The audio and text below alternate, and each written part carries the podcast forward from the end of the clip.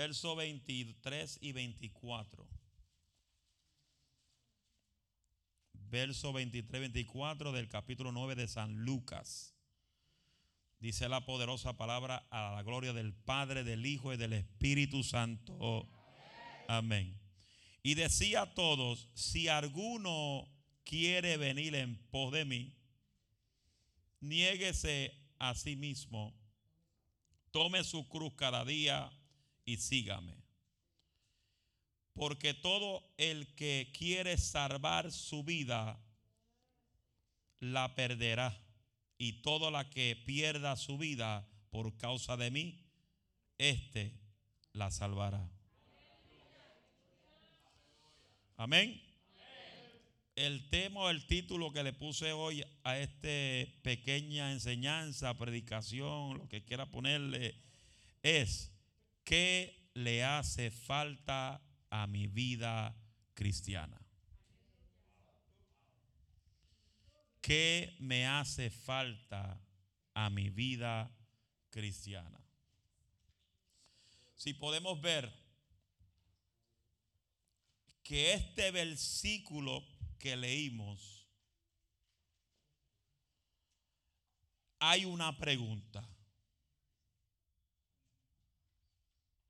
Está esta pregunta. ¿Cuál sería nuestra respuesta? Pues tenemos al Señor que está en nuestra vida. Tenemos una iglesia donde nos congregamos tomamos su palabra como nuestro guía y nos preguntamos, y le hago esta pregunta, ¿qué le hace falta a muchos cristianos en el día de hoy? Oiga esto, el versículo comienza y dice, y decía a todos, él le decía a todos, ¿a quién? No a alguno, él decía a si alguno quiere venir en pos de mí, si alguno, usted nunca se ha preguntado por qué Cristo le preguntó si alguno, o dijo si alguno quiere venir en pos de mí. ¿Sabe algo? para nosotros seguir a Jesucristo es un verdadero sacrificio. Por eso no todo el mundo se va a convertir al Evangelio de Cristo. Y la pregunta es, ¿qué nos hace falta a nosotros como creyentes en el día de hoy? La respuesta de esta pregunta se resuma en una sola palabra. Diga, ¿cuál es? Qué silencio. Dígalo fuerte. Convicción. Escríbelo. Convicción. Convicción. Conviction. Cuidado con los cables que no me desconecte el equipo. convicción. Vamos, vemos que el significado de esta palabra, convicción, es tener seguridad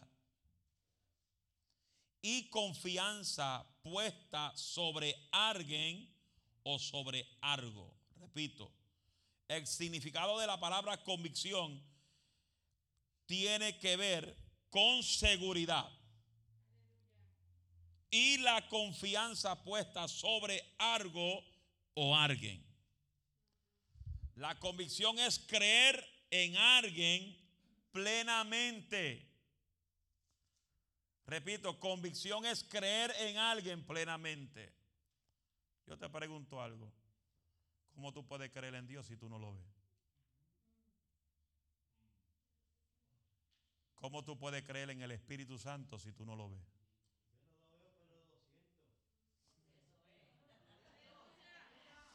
Búscame agua que me dio sed.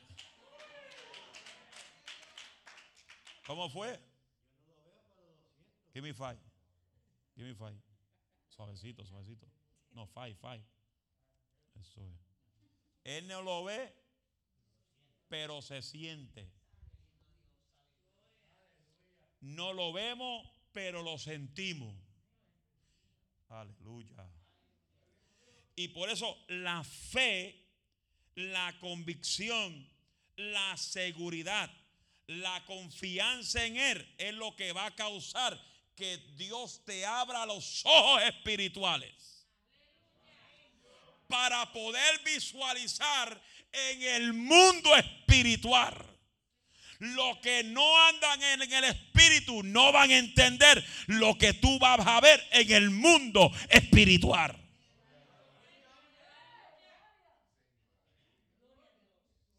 That's why you need to have conviction in God.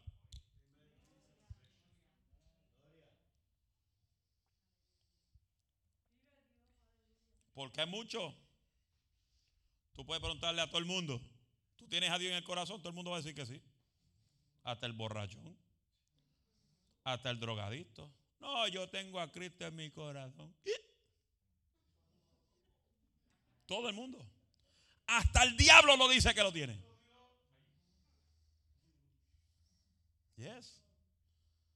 Tú le hablas hoy en día a la gente, te presento a Cristo. No, yo tengo a Cristo conmigo, Él anda conmigo, Él me bendice. Dios no bendice a gente impía. Dios no bendice a gente impía que no le sirven. Se fueron. Escríbalo. Dios no bendice a gente impía.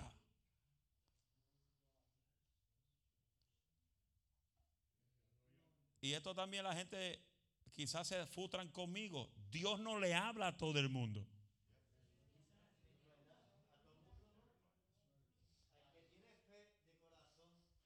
Dios no le habla a todo el mundo. Y Dios no escucha a todo el mundo tampoco. Porque a los únicos que Dios escucha es aquellos que se apartan del pecado y entran en un arrepentimiento completo y se humillan ante su presencia y le dicen al Padre, perdóname y no vuelvo a pecar. Porque el mismo Cristo dijo, el que quiere invocar mi nombre, tiene que apartarse de toda iniquidad. ¿Qué es iniquidad? Pecado. ¿Qué es iniquidad? Droga. Por eso Dios no escucha a todo el mundo. Y a veces yo oigo gente en Facebook, gente que fuman y beben. Ay, Dios me bendice. Ay, estoy bajo la bendición del Padre.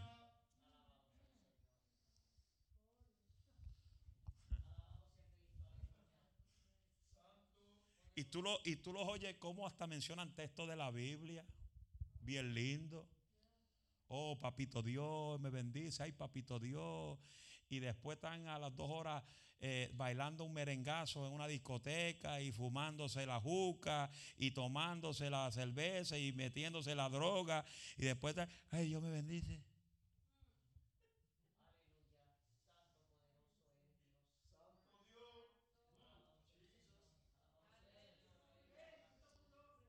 Yo, ¿Usted quiere saber la verdad? Se lo digo. El que no sirve a Cristo, su jefe es el diablo.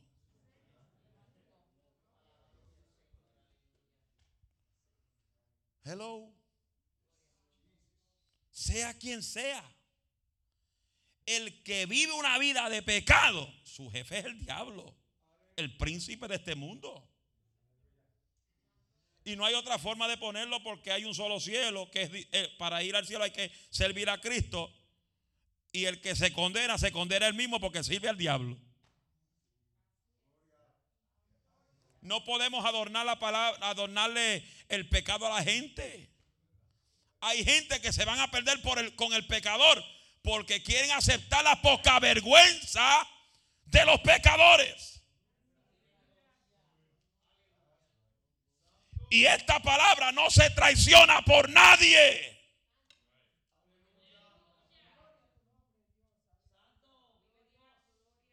Es Biblia. Es the Bible. Hay gente que se van a perder por causa del marido, porque están detrás del marido todo el tiempo. Hay otras que se van a perder por estar detrás de las mujeres, de, de su esposo. Y esposos se van a perder por estar detrás de la esposa. Usted se cree. Yo uso a mi esposa porque ella no se atribula. Y si se atribula, porque se convierte, que, se reconcilia conmigo en casa. Usted se cree que si mi esposa va a decir un día, no vaya para el culto, quédate conmigo hoy, me voy a quedar.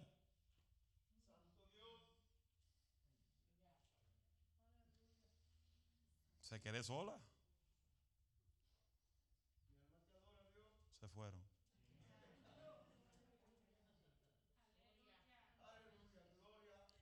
Un vivo ejemplo.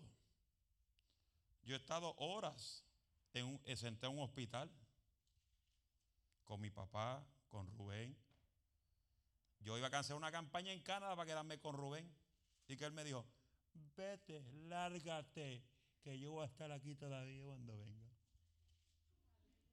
Así me lo dijo. Vete, dejé que el vuelo se me fuera. ¿Qué tuve que hacer? Montarme en el carro. Llamé a Anthony Anfiteatro. Anthony le pidió permiso a Alicia, si puede ir.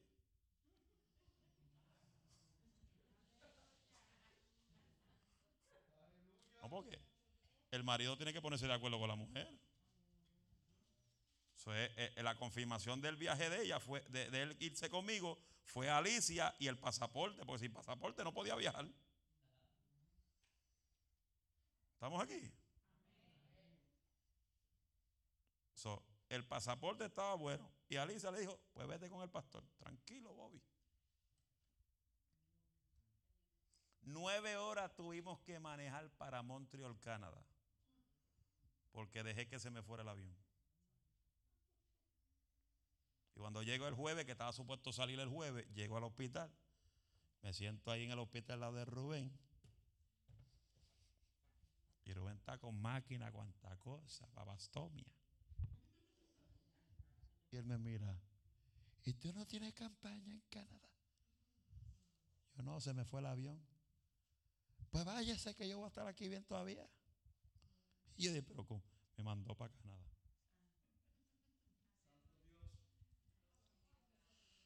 Porque yo no puedo dejar lo que Dios me ha dado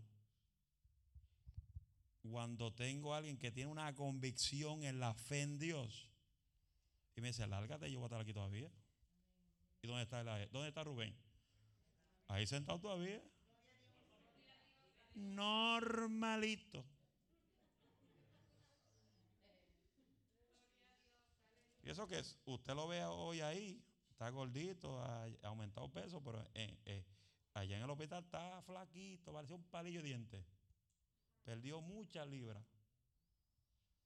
Y uno preocupado, yo con fe y de momento le dio una babastomia al media en el, en el, en el waiting room. Le dio una babastomia, eso se fue. Y yo, ay padre, agarra la.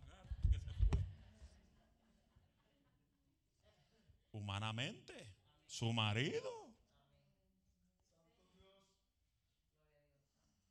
Pero ahí en medio de la circunstancia es donde tú vas a saber dónde está tu verdadera convicción.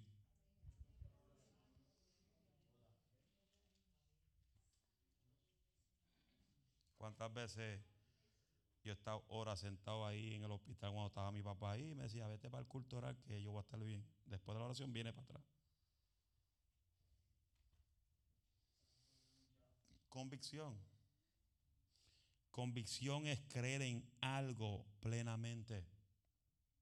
¿Cuántos creen en Dios? Levanta la mano. Todo el que tiene su confianza puesta en Dios. Si usted levanta la mano, ¿por qué se preocupa tanto?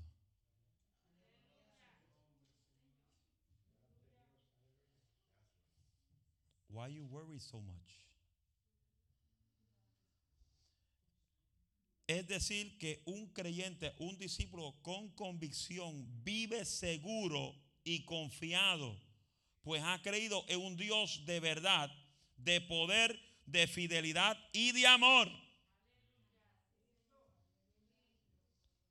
¿Cómo podemos reconocer si nosotros somos creyentes, discípulos de convicción? Es necesario reconocer con sinceridad en cuál de los dos grupos que se mencionó en el texto que leímos para comenzar está nuestra vida. Y las dos palabras de, de, de, ¿cómo menciona? Es todos o algunos. Todos o algunos. Porque como dice el versículo, si alguno quiere venir en pos de mí, niéguese a sí mismo, tome su cruz cada día y sígueme. Porque todos el que quiere salvar su vida, la perderá. Y todo el que quiere perder su vida por causa de mí, este la salvará. Todos, el total de las personas que escucharon al, el llamado del Señor para seguirle y escucharon cuál es el precio que hay que pagar para hacerlo. Esos son los todos. Lo voy a repetir. Los todos, el total, el total de las personas que escuchan el llamado del Señor para seguirle y escucharon cuál es el precio que hay que pagar para hacerlo. Algunos, los algunos son el grupo reducido de personas que están dispuestos a negarse a sí mismos y están dispuestos a tomar la cruz cada día. Es decir, que están dispuestos a seguir al Señor cueste lo que cueste.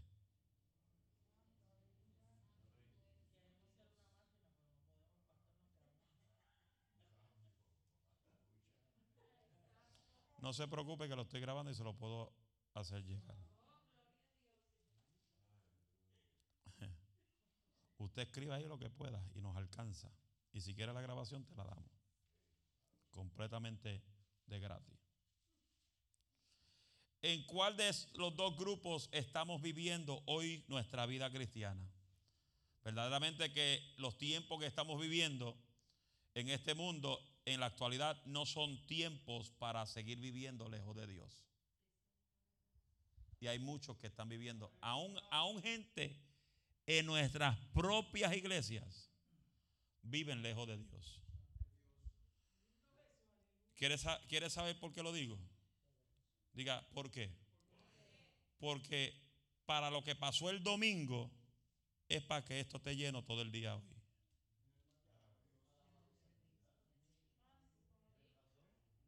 para lo que pasó el domingo es para que toda esta iglesia esté llena de gente buscando a Dios, en oración, en búsqueda. Pero ¿qué pasa? Que la gente se conforma nada más con un solo gulú gulú. Con un solo sicamanda. Con un poquito que se me sacuda la cabeza y estoy bien. Hello. Y por eso es que muchos pasan por situaciones no porque vienen la prueba de parte de sino que ellos mismos caen en sus propias pruebas.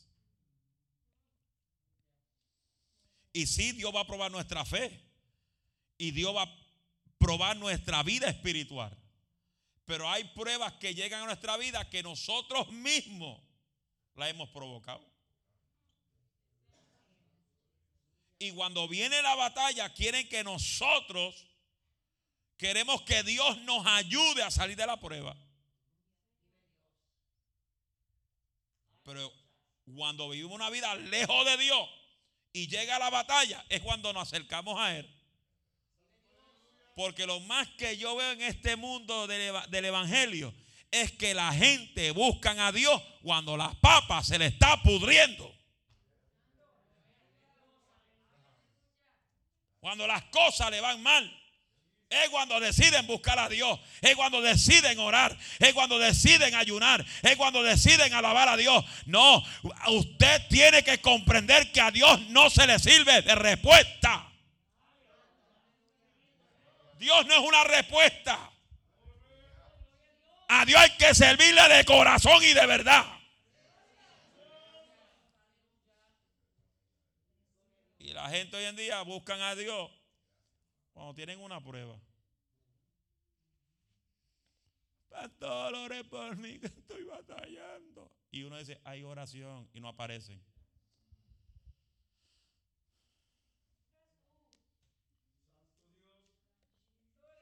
Dime.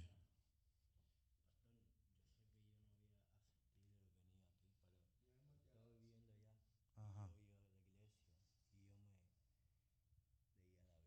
No, eso es bueno. Qué bueno.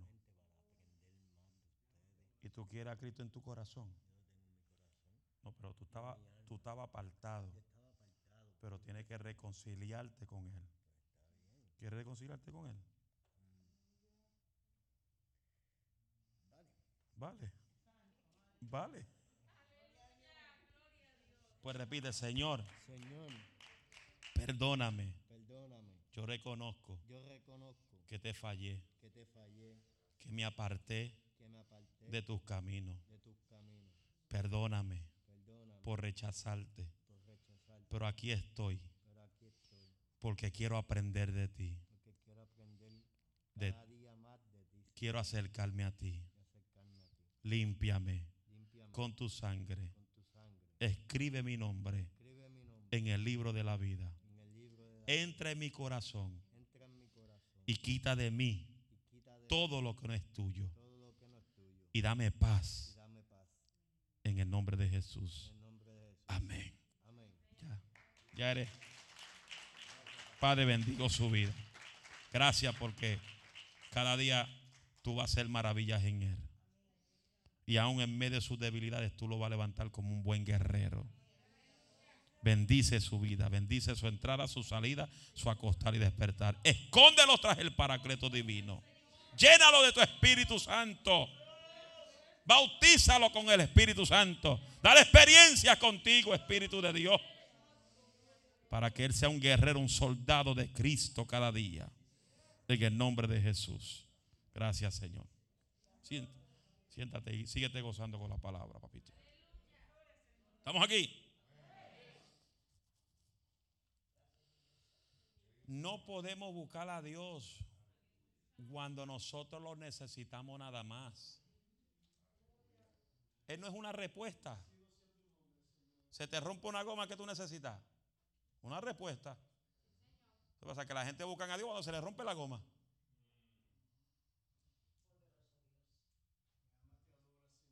Y si tiene las tuerquitas esas que tienen locks y no tiene la tuerca, te quedaste sin goma. ¿Cómo dijiste? Se chavó. Hello. Cuando tú tienes la convicción en Dios, tú no le sirves cuando lo necesitas, tú lo le sirves en todo momento. En la casa, en el trabajo, en la iglesia, en el supermercado. Tu testimonio revela la confianza que tú tienes, la convicción que tú tienes en Él.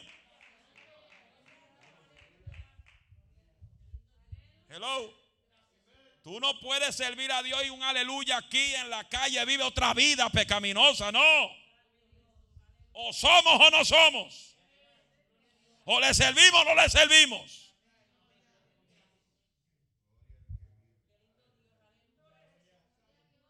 Su nombre. Pero ¿qué pasa? Que hoy verdaderamente los tiempos que estamos viviendo, en la actualidad, muchos viven lejos de Dios. Quieren vivir un, cristiani- un cristianismo light. Un evangelio light. Sin compromiso. La gente hoy no quiere compromiso con Dios. Hello. No quieren compromiso con Dios ni quieren compromiso con la iglesia. Su compromiso son otras cosas. Su compromiso es lo terrenal. Y por eso es que viven vacíos, sin presencia que para que se sacudan hay que cantar un coro a 100 millas por hora. Pero cuando hay convicción, cuando hay fuego, cuando hay unción, no necesitamos los instrumentos para sentir el fuego de Dios, porque caminamos con el fuego, caminamos con la unción, caminamos con la presencia. Ama, soja, maya. Levante esa mano y diga gloria a Dios.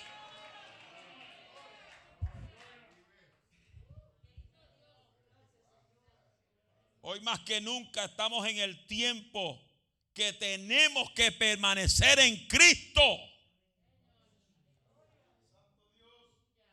Usted no se está dando cuenta de lo que está pasando en el mundo. Rusia y Corea. ¿No se está dando cuenta? Ucrania. Ya dije, menciono Corea. Eh, quizás quizá entran ellos también. Nunca sabe. Hello. ¿Quién le dijo a usted que no se zafa una bomba y viene a, Estados Unidos?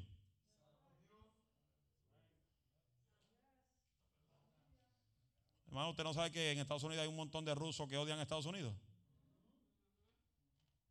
¿Usted sabe que en Estados Unidos viven muchos indios que odian a Estados Unidos? ¿Usted no sabe que en Estados Unidos vive un montón de chinos que están locos que Estados Unidos baje toda la guardia? Quizás el lado tuyo vive un chino, un árabe un ruso. Múdate de ahí, vete.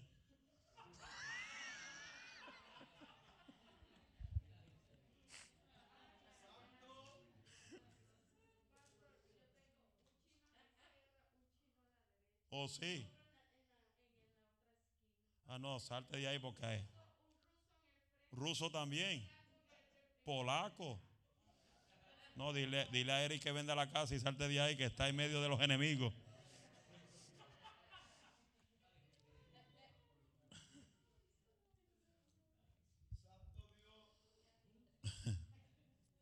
Hoy más que nunca tenemos que tomar tiempo para buscar a Dios. Tomar tiempo para congregarnos. Para estar en sus caminos. Porque Él es nuestra protección. Todo el que camina sin Dios no tiene protección. Y le voy a decir algo. Tu familia está protegida porque tú caminas con ellos. Y porque tú habitas en la casa.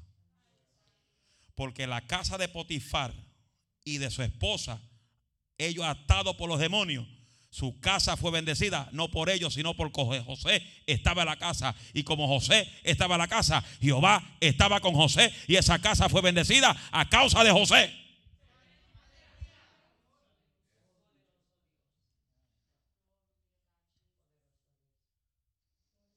Tú tienes convicción en Dios, tú caminas en paz. Tú caminas en seguridad. Isaías 23, 3 y 4 dice, Isaías 23, 3 y 4, dice, tú guardarás en completa paz aquel cuyo pensamiento en ti persevera, porque en ti ha confiado. Confiad en Jehová perpetuamente, porque en Jehová el Señor está la fortaleza de los siglos. ¿Sabe lo que es eso? Isaías 23, 3 y 4. ¿Sabe lo que es eso? Que el que le sirve a Dios está bajo su fortaleza todo el siglo, todo el tiempo, de día y de noche, hasta durmiendo.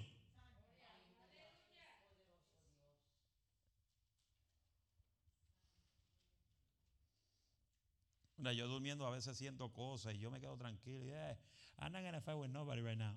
I'm going to sleep. ¿Tú te crees que si veo unos, unas sombritas negras que así pasan por de momento y yo hago así, veo fuera demonio? Yo hago romper una noche reprendiendo al diablo. Yo digo, devil, I'm going to sleep. And while I sleep, you're to come you're to confront the Holy Spirit that prays for me while I sleep. Mientras tú duermes, Él vela tu sueño. Él pelea por ti.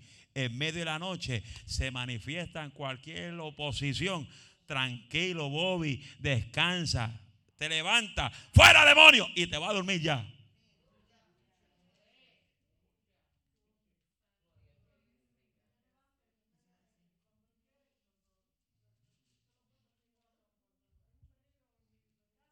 Ajá. Eso es. Eh, Si Él te levanta, clama. Y Dios levanta a uno. ¿Sabes ¿Cuántas veces Dios me ha sacudido a las 2, 3 de la mañana? Ora por este sinvergüenza. Ay, Señor, ¿por qué? Ay, Dios mío, tú me quitas. Yo tengo que trabajar. Señor, ¿qué pasa? Yo trabajo también. Me levantaba a las 2, a las 3 de la mañana, a las 4. Ora por este sinvergüenza. Ay, bendito. Padre, he orado por él 20 veces. Ora por otra vez. Dime, Mela. Ajá.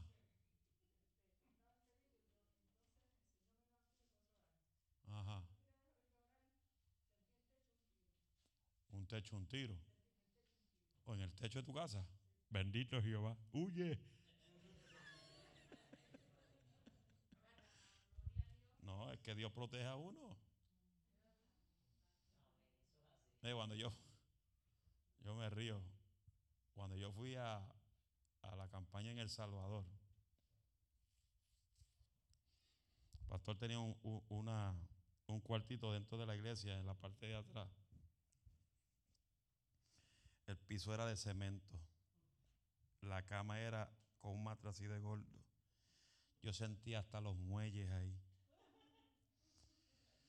El techo era así, pero en el comienzo del techo había un espacio así. Yo decía, demonios, atamos los demonios, porque ahí podía entrar cualquier cosa. Hermano, eso- esos cinco días yo la pasé casi sin dormir. Yo estaba así con los ojos abiertos. Porque el techo es de zinc, eso es metal. Y tú escuchabas. Señor, reprenda al diablo, demonio. Y la cosa es que de noche ellos me cerraban la puerta por fuera y yo no podía salir. Porque es peligroso. Y yo los entiendo. Y cuando una vez traté de abrir, la puerta, yo no sabía que el pastor tiene un perro negro. Y yo abro la puerta, porque tenía la puerta de salir y, la, y la puerta blind. La blind así se le dice. Que tú podías ver para afuera, pero la de afuera estaba cerrada. Screen door. Porque la de adentro yo podía abrirla, pero la de screen door no está cerrada con candado. Le ponía tres candados, hermano, tres candados. Le ponía el de la llave y tres candados más abajo. Y el pastor, líbrame del mal. Y yo cuando abro la puerta, que me encuentro ese perro de frente. Un perro, no negro completo. Pero hermano, eso era un perro así de alto. Y cuando yo abro la puerta, ese perro hace. ¡Rar! Yo tiré la puerta. ¡Fuáquete! Yo tiré la puerta del susto que me dio el diablo ese.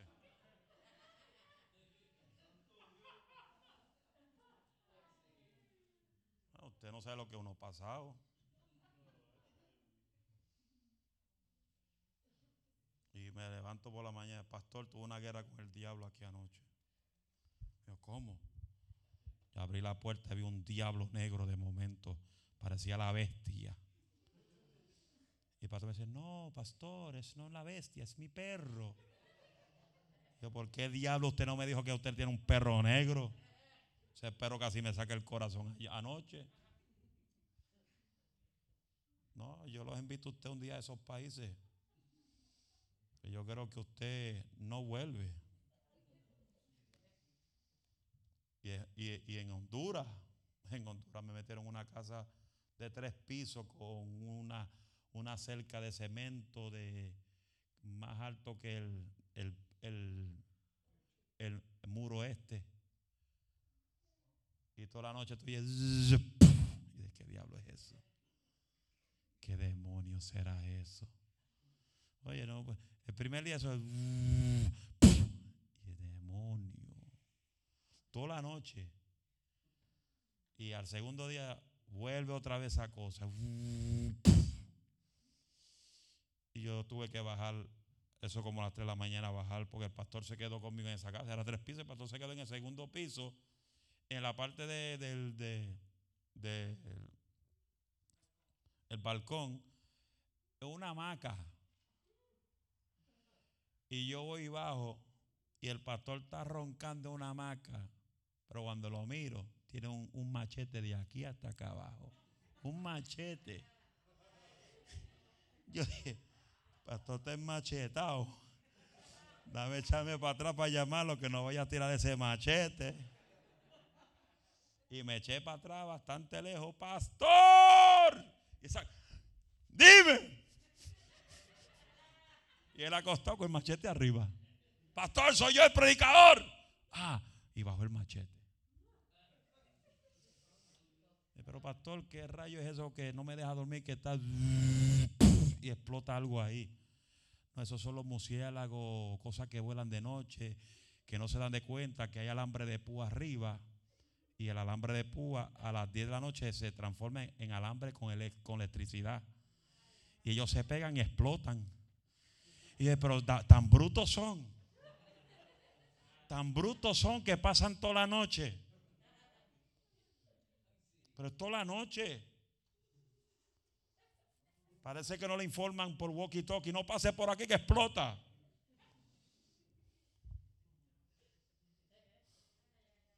También los quiero llevar a El Salvador. Para que voy- vean.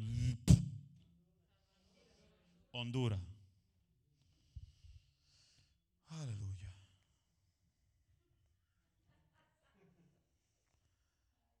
¿Qué necesitamos para poder ser cristianos de convicción? Número uno.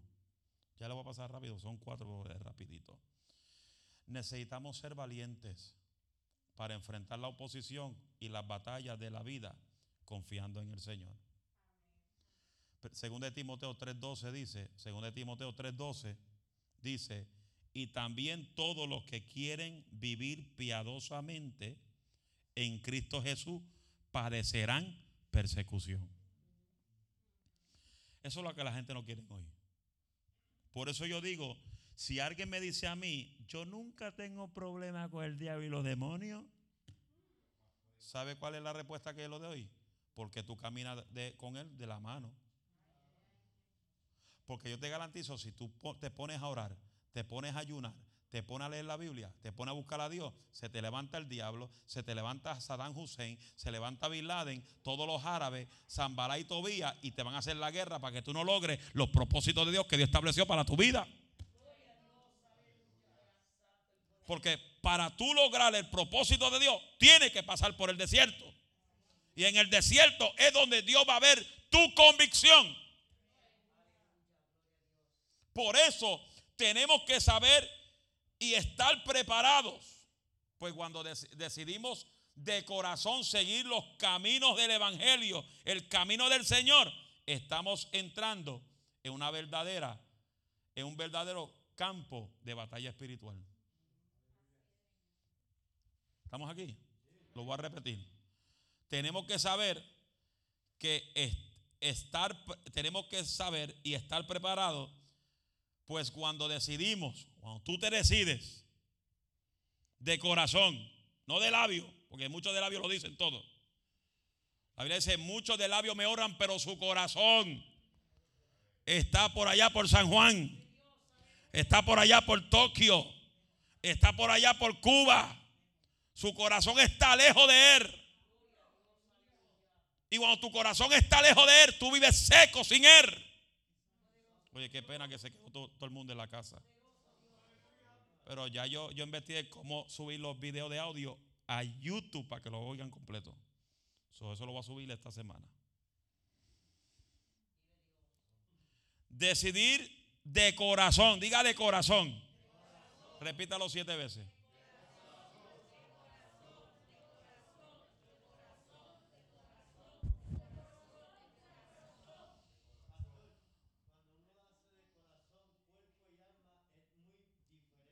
Eso es. Amén. Eso es. Amén. Eso es, eso es. No, no. Amén, no, tranquilo. Perfecto. Muchos dicen, yo le alabo de corazón. Yo le alabo conmigo. Es una cosa cantar y otra cosa es vivir. Hay gente que canta en coro, pero cuando tú los ves, no viven lo que dice el coro. Hello. Por eso tenemos que vivir y decidirnos de corazón seguir los caminos del Señor, ser verdaderos discípulos y tener en cuenta que cuando tú te decides servir a Dios de verdad, tú estás entrando en un campo de batalla espiritual. Como lo dice Efesios capítulo 6, verso 12. Efesios 6, verso 12. ¿Qué dice? Efesios 6, verso 12 dice, porque no tenemos lucha contra sangre, sangre ni carne. Mire que está a tu lado y dile, mi lucha no es contigo. Mi lucha no es contigo. Tu lucha no es contra el hermano. Tu lucha no es contra el pastor. Tu lucha no es contra el líder. Tu lucha no es contra tu familia. Tu lucha no es contra la sangre ni carne, sino contra principados, contra potestades, contra los gobernadores de, de las tinieblas de este siglo, contra las huestes espirituales de maldad en las regiones celestes. Es por eso que el Señor nos hace el llamado de ser buenos soldados. Porque tenemos que entender, como dice Timoteo, según Timoteo 2.3, que los buenos soldados de Cristo sufrirán penalidades. Te van a odiar. Te van a despreciar. Hello. Hay gente que te van a despreciar. Hay familiares que te van a despreciar. Hay gente que te van a odiar. Hello. Estamos aquí. Estamos aquí. Dile que está a tu lado, te van a odiar.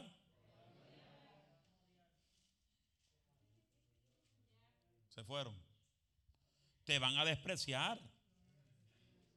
Pero tienes que entender que la lucha nuestra no es contra ellos, sino el que lo gobierna a ellos. Yo encontré un video que ta- estaba buscando un video y en mi YouTube channel no está y me metí al YouTube de la iglesia, que Tony es que brega con el YouTube de la iglesia, saca los videos de, de mi YouTube y los sube al de la iglesia para que los hermanos también lo vean en el canal de YouTube de la iglesia. Y, y estuve buscando un video y busqué un video de alguien que vi que era de aquí, predicaba aquí. Y yo cogí el video, se lo mandé por Messenger y le escribí estas palabras. Deseo escucharte predicar. Está apartado. Le escribí, deseo escucharte predicar. Pasó una hora, pasó dos horas y después me escribe, pronto me volverás a ver. Hello. Tan loco saber quién es. ¿eh? ¿Quieren saber? Como le gusta.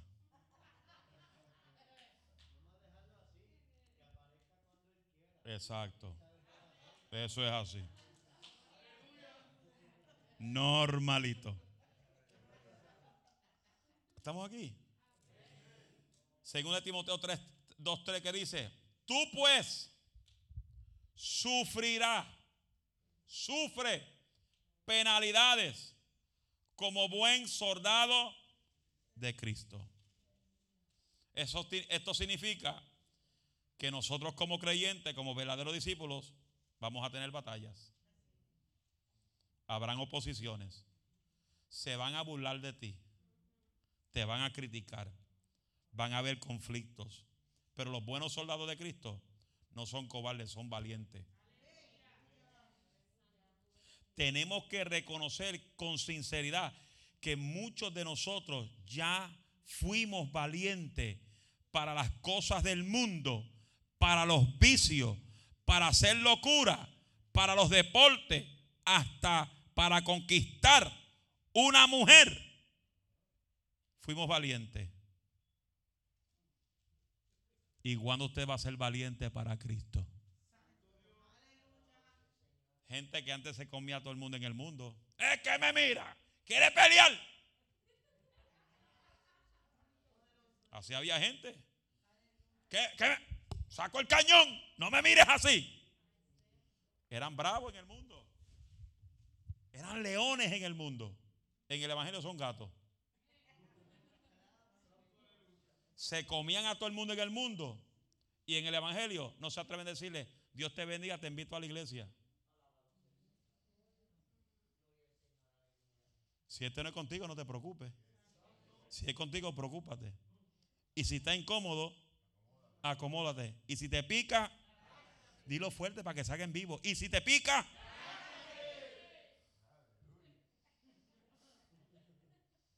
¿estamos aquí?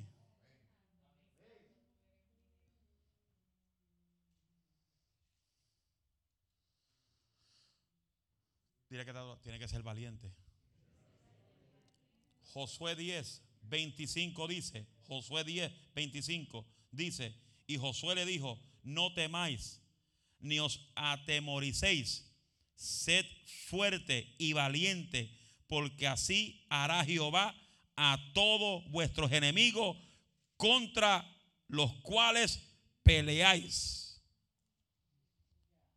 Y esa valentía es motivada por la seguridad que no estamos solos. Dios está con nosotros y Él es más poderoso que el que está en contra nuestro. Primera de, Juan, primera de Juan 4:4 dice, hijitos, vosotros sois de Dios los que habéis vencido, porque mayor es el que está en vosotros que el que está en el mundo. Primera de Juan 4:4. Y el versículo que leí antes ese fue Josué 10:25. Josué 10:25 y primera de Juan 4:4. Número 2, necesitamos comprender que nuestra prioridad tiene que estar por sobre nuestras circunstancias. Y con este voy a terminar. Lo sigo el próximo martes. Pues tengo dos más. Y como voy, en este voy a tomar 10 minutos. Necesitamos comprender, diga comprender, que nuestra prioridad tiene que estar por sobre nuestra circunstancia. Josué 24, 15 dice, Josué 24, 15 dice, y si mal os parece servir a Jehová, escogeos hoy a quien servís si a los dioses a quienes sirvieron vuestros padres cuando estuvieron al otro lado del río, o a los dioses de los amorreos en cuya tierra habitáis, pero yo y mi casa serviremos a Jehová. Josué 24:15. Verdaderamente la circunstancia de nuestras vidas son cambiantes. Muchas de ellas no están bajo nuestro control. No dependen de nosotros. Las circunstancias de nuestras vidas pueden variar de un momento a otro. Todo para bien como para mal. Para prosperidad o para escasez. Para salud o enfermedad. Nuestras condiciones económicas, familiares geográficas, laborales, pueden cambiar, pero pase lo que pase, nuestra decisión de seguir a Cristo tiene que ser la principal prioridad en nuestra vida. Y en esto es un punto que yo voy a caer un poco heavy duty funky wild. Tu prioridad no puede ser tu familia. Tu prioridad no puede ser tu marido. Tu prioridad no puede ser tu esposa. Tu prioridad no puede ser tus vacaciones. Tu prioridad no puede ser tu trabajo. Tu prioridad tiene que ser Cristo. Y nosotros hemos sacado a Cristo de la prioridad y hemos puesto, hemos puesto otras cosas en prioridad primero que Dios.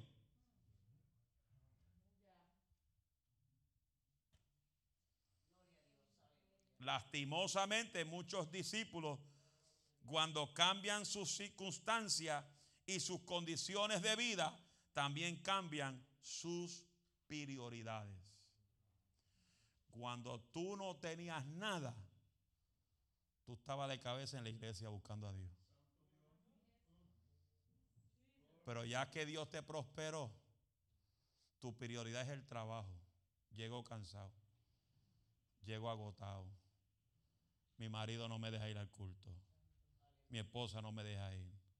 Voy a coger el día para lavar ropa. Voy a coger el día para irme a pasear con mis amigos.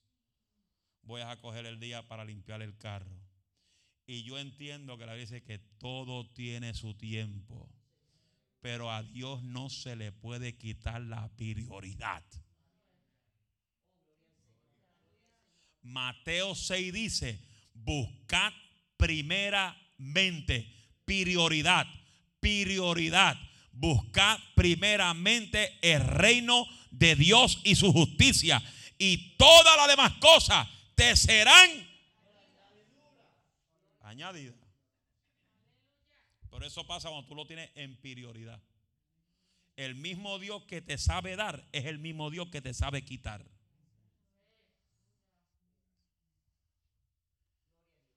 Ahí. Ahí nadie va a.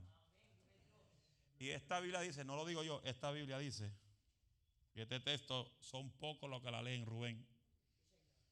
Esta Biblia dice, levante su Biblia, que la tuya la dice también.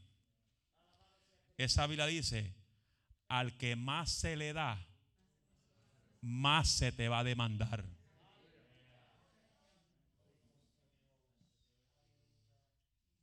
Atente a pan y no comas queso. Al que más Dios le da, más Dios te va a demandar. Te da casa, te da trabajo, te da alimento, te sostiene donde te, te sostiene aun cuando el mundo está bajo tinieblas. Al que más se le da, más se le va a demandar. Y es triste que tú pongas otras cosas primero que Dios. Es triste que tú pongas a Dios en segundo lugar y quite a Dios de tu prioridad y ponga otra cosa en prioridad. Hello. ¿Estamos aquí? Por eso yo soy claro. Los que trabajan segundo turno, oren a Dios para que Dios le cambie el turno. Porque Dios puede abrir la puerta. Yo no le digo a nadie que se cuite del trabajo. Porque tienen familia.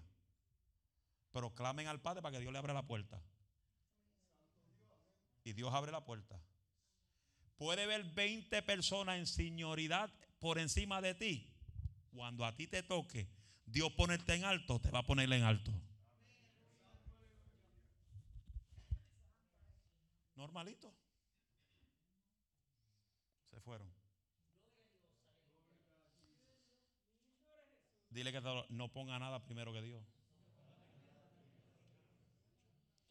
Todo lo que tú pones, todo lo que tú pones primero que Dios en prioridad, tú puedes tener la seguridad que Dios te lo saca del medio. Tú pones a tu esposo en prioridad, Dios te lo va a sacar del medio. La esposa, Dios te la saca del medio. Todo lo que es estorbo a tu crecimiento, Dios te lo va a sacar. ¿Estamos aquí?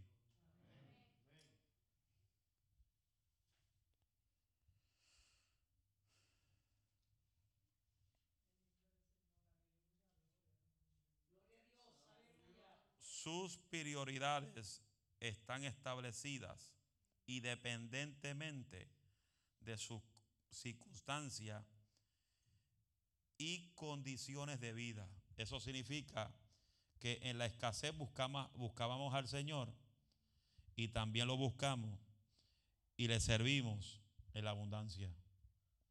Lo buscamos y lo adoramos en la salud. También lo buscamos y lo adoramos en la enfermedad. Lo buscamos y lo adoramos cuando nos critican, cuando hay complicaciones, cuando se complican las cosas. Y aún así, todavía tú lo adoras.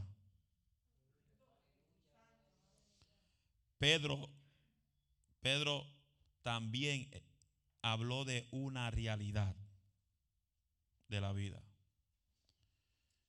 Donde dice, solo tú tienes palabra de vida eterna. Juan 6, Juan 6, versículo 68. Le respondió Simón Pedro, Señor, ¿a quién iremos? Tú tienes palabra de vida eterna. Bueno, es, es, es bien duro ver gente que conocen tanta la Biblia y no la tienen en prioridad.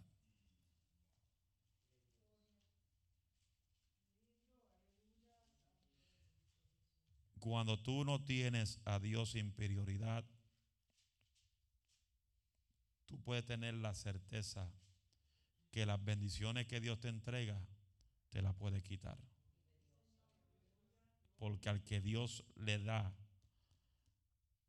al que Dios le da mucho, a ese le va a demandar mucho. Amén. Seguimos el próximo martes. ¿Qué le hace falta a mi vida espiritual? Dile que está a tu lado. Lo principal que necesita es poner a Dios en prioridad. A su nombre.